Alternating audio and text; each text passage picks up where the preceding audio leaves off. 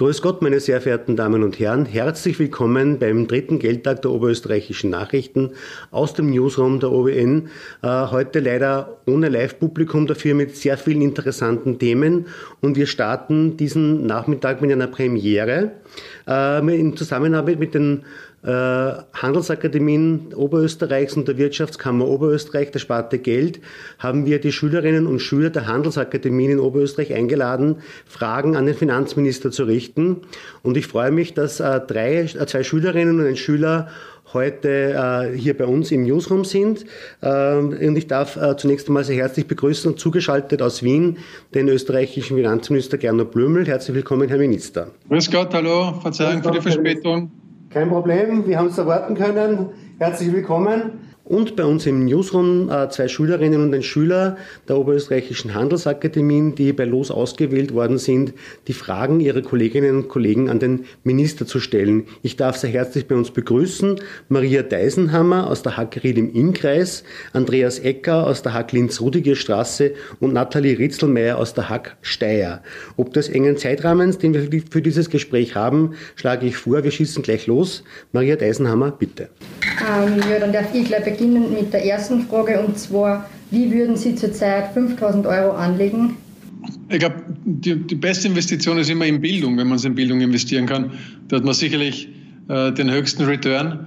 Ähm, und insofern würde ich wahrscheinlich sagen, in Bildung. Selbst mal äh, ein, ein angespart für, für meinen MBA beispielsweise.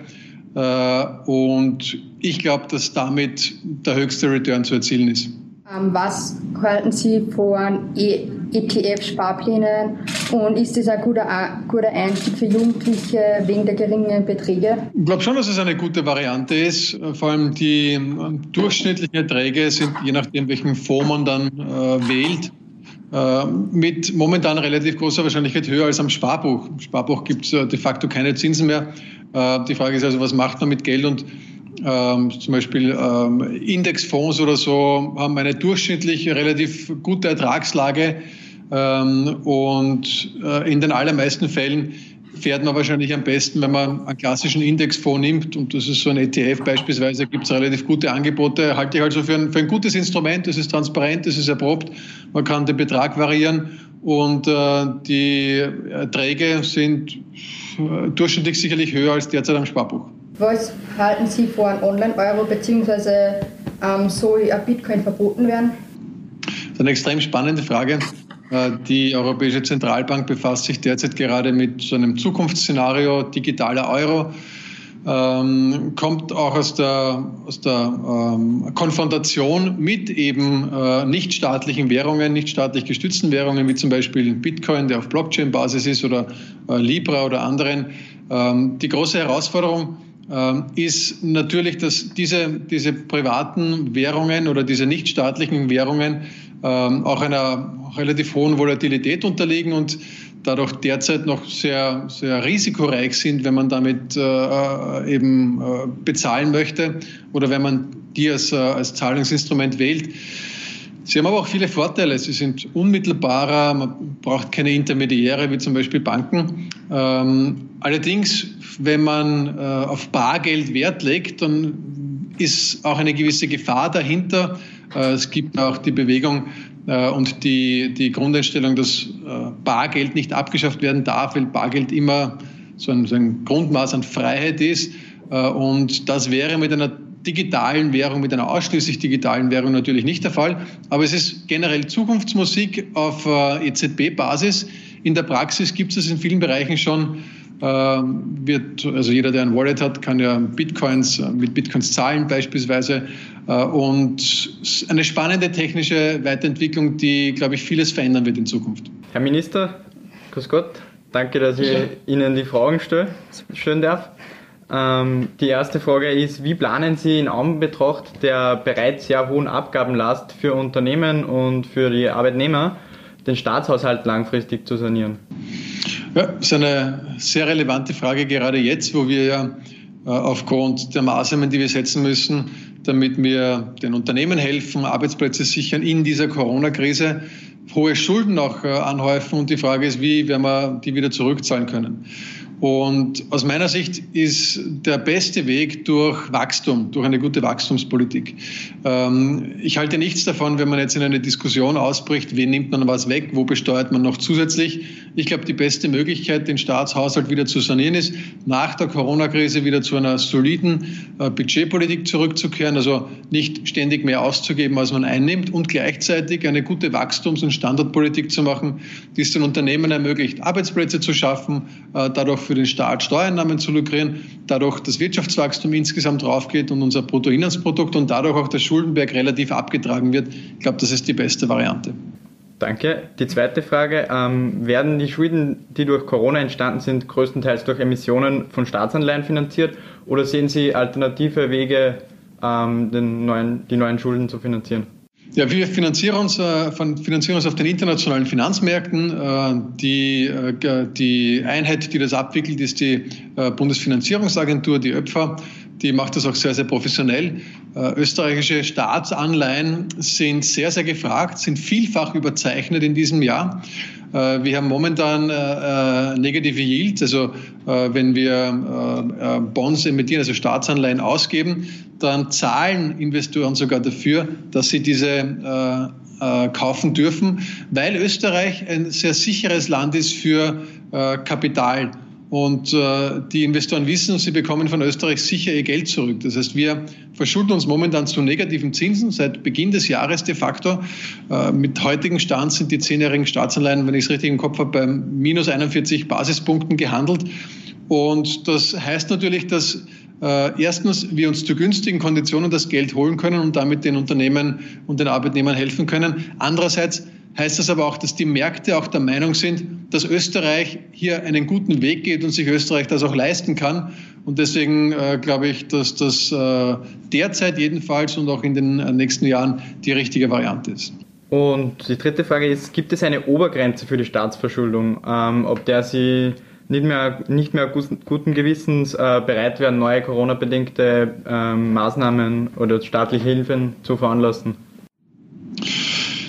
Ja, so eine, klingt, klingt nach einer einfachen Frage, ist aber gar nicht so einfach, weil ähm,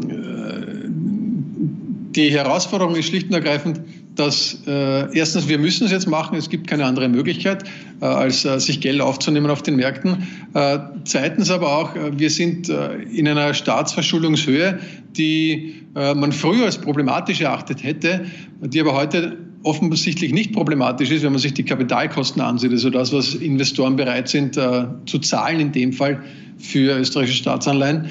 Äh, und das heißt, dass äh, momentan so viel Geld da ist, so viel Kapital da ist, äh, das nicht in irgendwelche äh, anderen Anlageformen geht, die risikoreicher sind, wie Unternehmen oder, oder vielleicht auch Aktien, sondern äh, viel Geld in sichere, in Safe Havens geht, wie zum Beispiel Staatsanleihen. Das hat natürlich auch damit zu tun, dass die jetzige wirtschaftliche Situation weltweit eine sehr volatile und schwierige ist für Investoren. Das wird sich, glaube ich, auch bis zu einem gewissen Grad ändern, wenn wir wieder Wachstumszahlen haben. Dann wird es wieder mehr Möglichkeiten geben für Investoren, äh, sich äh, Geld woanders zu holen. Und wir werden sehen, was das mit unseren Kapitalkosten machen wird. Ähm, aber derzeit jedenfalls äh, sehe ich es als den richtigen Weg und auch als sehr unproblematisch, weil die, die Kapitalkosten einfach massiv niedrig sind. Okay, meine erste Frage würde ich trotzdem gerne noch einmal zu einer anderen Frage zurückkommen, nämlich wie genau sich die Regierung die, ähm, die Finanzierung von Covid-19 vorstellt, ob es sein kann, dass wir in Zukunft dann dafür mehr Steuern zahlen müssen oder ob es zu Streichungen bei Sozialleistungen im Gesundheitswesen oder Sozialwesen oder Bildungswesen kommen könnte. Äh, ich bin überzeugt davon, das ist nicht notwendig. Ich bin überzeugt davon, dass die beste Variante, den Staatshaushalt zu sanieren, eine gute Wachstumsstrategie ist und äh, die kombiniert mit nicht ständig mehr ausgeben, als man einnimmt. Wir haben es so geschafft, auch in der Vergangenheit, in den letzten fünf Jahren, massiv vom Staatshaushalt äh, die Schulden zu reduzieren, verglichen zum BIP. Wir haben, wenn ich es richtig im Kopf habe, 2015 ca. 84 Prozent äh, Staatsschulden gehabt, also im Vergleich zum Bruttoinlandsprodukt 84 äh, Prozent Staatsverschuldung. Und wir sind bis Anfang diesen Jahres runtergekommen mit dieser Verschuldung auf 70 Prozent.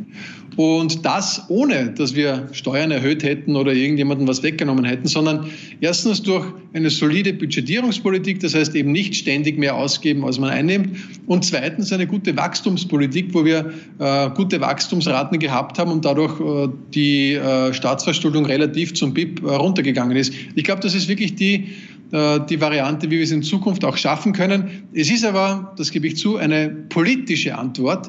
Äh, es gibt auch andere, die andere Antworten geben. Ich halte das aber nicht für alternativlos. Ich halte es nur für den richtigen Weg, es auf diese Art und Weise zu machen. Okay, danke. Meine Frage Nummer zwei ist, die Sparquote ist aufgrund von Corona gestiegen, der Konsum ist jedoch nicht. Sind Maßnahmen der Regierung geplant, dem entgegenzuwirken, um die Konsumquote wieder zu erhöhen? Das ist eines der großen Probleme, eine der großen Herausforderungen in der Pandemie, die wir jetzt gehabt haben.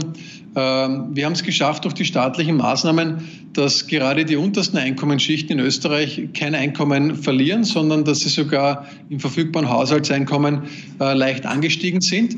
Ähm, das heißt, in Österreich sind die Ärmsten äh, zum Glück nicht ärmer geworden. Das finde ich auch ist unsere Verpflichtung als äh, sozialer Wohlfahrtsstaat in einer ökosozialen Marktwirtschaft, dass wir das auch sicherstellen, dass die Schwächsten hier weiterhin gut durchkommen. Was sich aber dadurch nicht erhöht hat, ist der Konsum. Der hat äh, durch die Pandemie äh, einen massiven Einbruch erlitten. Die Leute können jetzt zum Beispiel gar nicht einkaufen gehen, weil die Geschäfte geschlossen sind, damit äh, die Neuinfektionen nicht weiter ansteigen. Aber auch in anderen Zeiten, also wenn die Geschäfte offen sind, werden viele vielleicht jetzt nicht das Auto kaufen oder den Urlaub planen, weil sie sich denken, naja, wer weiß, wie das mit meinem Job weitergeht im Frühjahr, wer weiß, wann die Pandemie vorbei ist. Das heißt, was man wirklich tun kann, um den Konsum wieder anzukurbeln, ist Optimismus zu verbreiten. Und der Optimismus wird erst dann wieder greifen, wenn äh, das Virus besiegt ist. Das, äh, da ist Licht am Ende des Tunnels durch die Impfung da. Wir bereiten seitens der Regierung jetzt auch äh, Massentests vor, um eben äh, zu identifizieren, gibt es Leute, die infiziert sind, die es gar nicht wissen, um die aus dem Verkehr zu ziehen, um Infektionsketten zu unterbrechen, damit eben die Neuinfektionen nicht mehr so stark ansteigen. Und damit hoffen wir, dass wir äh, bis zu einem Greifen der Impfung auch durchkommen. Ähm, und wenn das möglich ist, dann glaube ich, wird das auch dazu beitragen, dass der Optimismus wieder steigen wird und dass äh, die Sparquote wieder geringer wird, dass entspart wird, das heißt konsumiert wird, investiert wird und das würde dann auch die Wirtschaft wieder ankurbeln. Das muss unser Ziel sein. Und meine letzte Frage ist, rechnen Sie mit vielen Insolvenzen, wenn die bisher gestundeten Steuern und Abgaben gezahlt werden müssen? Das ist auch eine der großen Diskussionen. Ja, natürlich wird es Nachzieheffekte geben. Äh, was meine ich damit? Wir haben jetzt äh, seit dem März ungefähr 40 Prozent weniger Insolvenzen als im Vergleichszeitraum der letzten Jahre. Das heißt, in dem Jahr sind im Durchschnitt 40 Prozent weniger Unternehmen in Insolvenz gegangen als in normalen Jahren.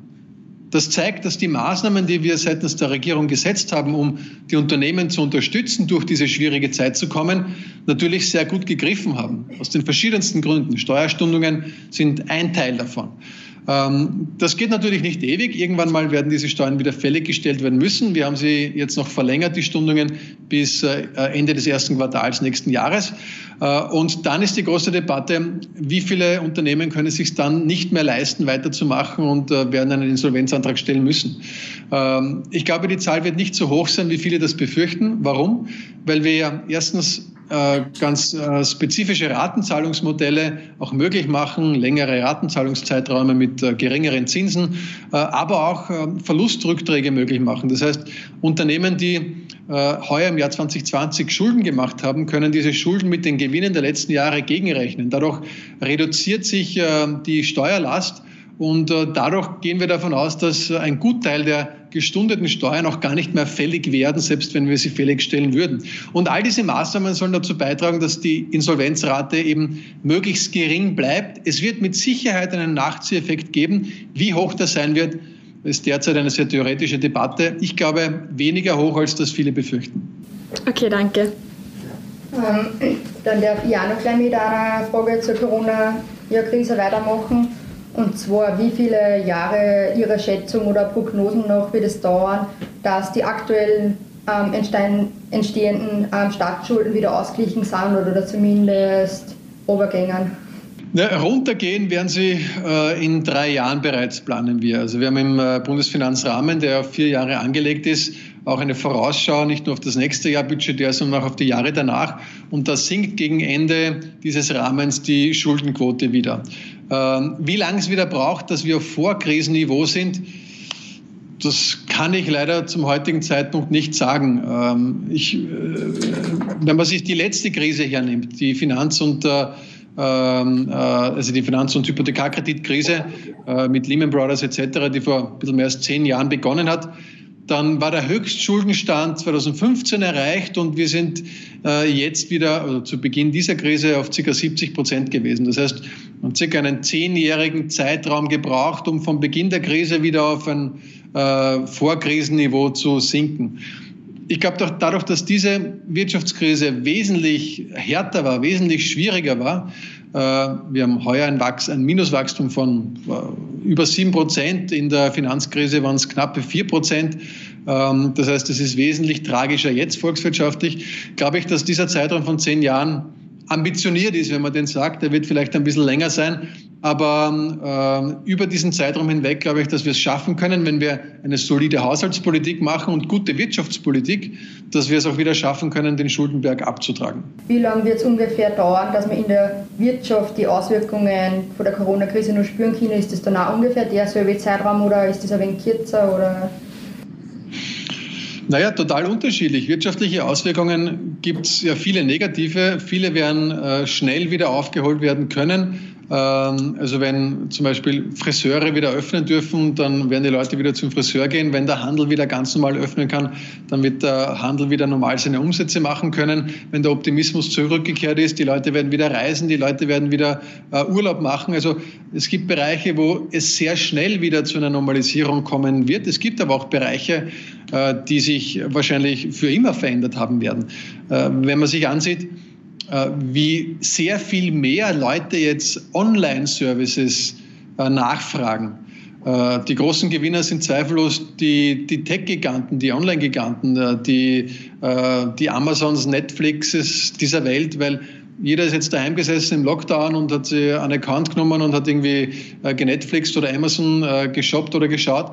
Äh, die werden nachhaltige Profiteure von dieser Krise sein. Aber auch viele österreichische Unternehmen, die sich jetzt in der Krise umgestellt haben, werden nachhaltig davon profitieren. Äh, stellt euch nur vor, wer das auch gemacht haben, im Lockdown, äh, wenn nichts offen gehabt hat, wenn ihr nicht rausgehen habt dürfen, Lieferser Lieferservice in Anspruch nehmen. Wie viele Restaurants sich jetzt umgestellt haben, Lieferservice möglich machen, äh, wie viele Logistikunternehmen Unternehmen da entstanden sind, die das vom Restaurant abholen und zu den Leuten bringen. All das wird auch bleiben. Äh, das heißt, in manchen Bereichen wird sich auf die Dauer vieles geändert haben, in manchen Bereichen zum Positiven, in manchen Bereichen zum Negativen. Und in vielen Bereichen kann es auch ein, ein Beschleuniger für Transformationsprozesse gewesen sein. Ähm, Homeoffice zum Beispiel, Digitalisierungsnotwendigkeiten, Breitband in jede letzte Gemeinde in Österreich, damit das auch möglich ist in Zukunft. Äh, all das wird sich durch die Krise beschleunigen. Es hat also vielfältige Aspekte auch für die Wirtschaft, die nicht alle negativ sind. Meine nächste Frage bezieht sich auf den äh, Finanzmarkt in Österreich. Der hat sich ja in den letzten Jahren deutlich schlechter entwickelt als europäische Pendants, zum Beispiel der DAX, der sich sehr gut entwickelt hat. Ähm, liegt es an den Unternehmen bzw. der Branchenstruktur oder ist es auch einer falschen Steuerpolitik geschuldet? Ähm, also wenn man jetzt den Kapitalmarkt hernimmt, äh, den privaten Kapitalmarkt, der ist unterentwickelt international. Der Finanzplatz Österreich, also wenn man jetzt die Banken mit einbezieht, würde ich sagen, der ist sehr stabil. Wir haben eine starke Bankenlandschaft. Aber völlig richtig, wenn man jetzt den privaten Kapitalmarkt hernimmt, dann ist der relativ schlecht entwickelt. Das liegt an unterschiedlichen äh, Gründen. Einige davon sind jetzt in der Frage auch schon angesprochen worden. Besteuerungen beispielsweise. Vor einigen Jahren ist ähm, die, äh, die Behaltefrist für Aktien abgeschafft worden. Also wenn man sich jetzt Aktien kauft äh, und man verkauft die wieder, muss man 27,5 Prozent vom Kursgewinn an äh, Kapitalertragssteuer zahlen. Früher war es so, dass wenn man die Aktien ein Jahr lang behalten hat, waren danach keine ähm, keine Kursgewinnsteuern fällig, was natürlich ein großer Anreiz war, Aktien zu kaufen und sie länger zu behalten. Wir haben auch im Regierungsprogramm drinnen, dass eine neue Behaltefrist auch eingeführt werden soll. Ich halte das auch für sehr sinnvoll kommen wir zurück fast zur zweiten Frage mit den ETFs. Äh, das heißt, wenn man ähm, äh, Aktien längerfristig hält, äh, um auch für die Pension anzusparen oder für was auch immer, dann ist man kein Spekulant und dann sollte das eigentlich auch steuerlich incentiviert werden, weil sonst zwingt man die Menschen ja, dass sie ihr Geld aufs Sparbuch legen, wo es immer weniger wert wird in Zeiten von Minuszinsen. Also ja, da planen wir auch steuerliche Anreize, ist auch im Regierungsprogramm verankert. Generell, glaube ich, ist, ist es auch traditionell leider Gottes so, dass eine große Kapitalmarktskepsis in Österreich besteht. Äh, wenn ich bei internationalen Treffen bin und äh, jetzt im Frühjahr äh, war ich in Davos beispielsweise beim Weltwirtschaftsforum und haben auch über die, über die, die Ertragslage weltweit gesprochen, über die Niedrigzinsen und was das für die Wirtschaft bedeutet, für Pensionsfonds etc. Und dann habe ich gesagt, dass in Österreich 40 Prozent der privaten, 60 Prozent der privaten Geldvermögen auf Sparbüchern liegen Niemand hat das geglaubt, weil sich jeder gedacht hat, 60 Prozent der privaten Geldvermögen auf Sparbüchern, wo man keine Zinsen bekommt, wo es de facto weniger wert wird, das hat niemand verstanden. Weil in allen anderen Ländern äh, ist äh, die Investition, das Geldanlegen am Kapitalmarkt wesentlich traditioneller, als das bei uns gesehen wird. Und da gibt es Aufholbedürfnis, äh, Aufholnotwendigkeiten, äh, allein schon aufgrund der Ertragslage auf den Sparbüchern. Okay, meine nächste Frage lautet, wie soll man privat für die Pension vorsorgen, wenn es keine Zinsen gibt und sowohl Dividenden wie auch Kurszuwächse besteuert werden? Und das Wahlversprechen war ja, nach einem einjährigen Behalt werden Kurszuwächse nicht mehr besteuert. Ja, völlig richtig. Das ist was, was im Regierungsprogramm steht, was wir auch in der Periode noch umsetzen wollen, um es eben auch attraktiver zu machen, äh, zum Beispiel Aktien zu sparen oder in äh, äh ETFs äh, zu investieren um eben auch langfristig äh, eine bessere, eine bessere Vorsorge zu haben. Äh, generell ist wahrscheinlich ein, je nachdem wie viel Kapital man hat, aber ein, ein Mix in der Anlage eine, eine gute Idee, um Risiko auch zu diversifizieren. Alles nur im Sparbuch liegen zu haben, ist vielleicht in Österreich eine relativ sichere Variante, weil wir eine Einlagensicherung haben bis 100.000 Euro für äh, die Einlagen, aber langfristig sicherlich nicht die beste, weil äh, die Zinsen so niedrig sind, dass das äh, keine gute Form für, die, für das Ansparen für Pension ist beispielsweise. Wird die Europäische Zentralbank weiterhin an ihrer Nullzins bzw. eigentlich fast schon Negativzinspolitik festhalten oder ist ein, äh, eine Zinswende in Sicht? Ich glaube, in nächster Zeit ist keine Änderung der EZB-Politik, was die, das Zinsniveau betrifft, in Sicht, zumindest nicht äh, nach oben hin. Äh, aus den verschiedensten Gründen. Erstens äh, sind wir jetzt noch in einer Weltwirtschaftskrise. Es dauert eine Zeit lang, bis sich die Märkte so stabilisiert haben werden, dass man theoretisch daran denken könnte, äh, die Anleihenkaufprogramme, mit denen die EZB äh, ja de facto die Geldpolitik macht, äh, zu überdenken. Andererseits aber auch, wird es auf das Staatsschuldenniveau der europäischen Staaten ankommen, denn äh, viele Staaten wären ohne die Ankaufprogramme der Europäischen Zentralbank auf den Märkten äh, in, in Gefahr, würde ich mal so sagen. Und daher gehe ich nicht davon aus, dass mittelfristig die Zinspolitik geändert wird. Ja, Herr Minister, wir kommen zum Abschluss dieses Gesprächs. Ich bedanke mich sehr herzlich dafür, dass Sie sich Zeit genommen haben. Ich bedanke mich aber auch sehr herzlich bei der Frau Deisenhammer, bei der Frau Ritzelmeier und beim Herrn Ecker, dass Sie die Fragen gestellt haben und Ihre äh, äh Klassenkolleginnen und Klassenkollegen in den Handelsakademien in Oberösterreich so würdig vertreten haben. Dankeschön.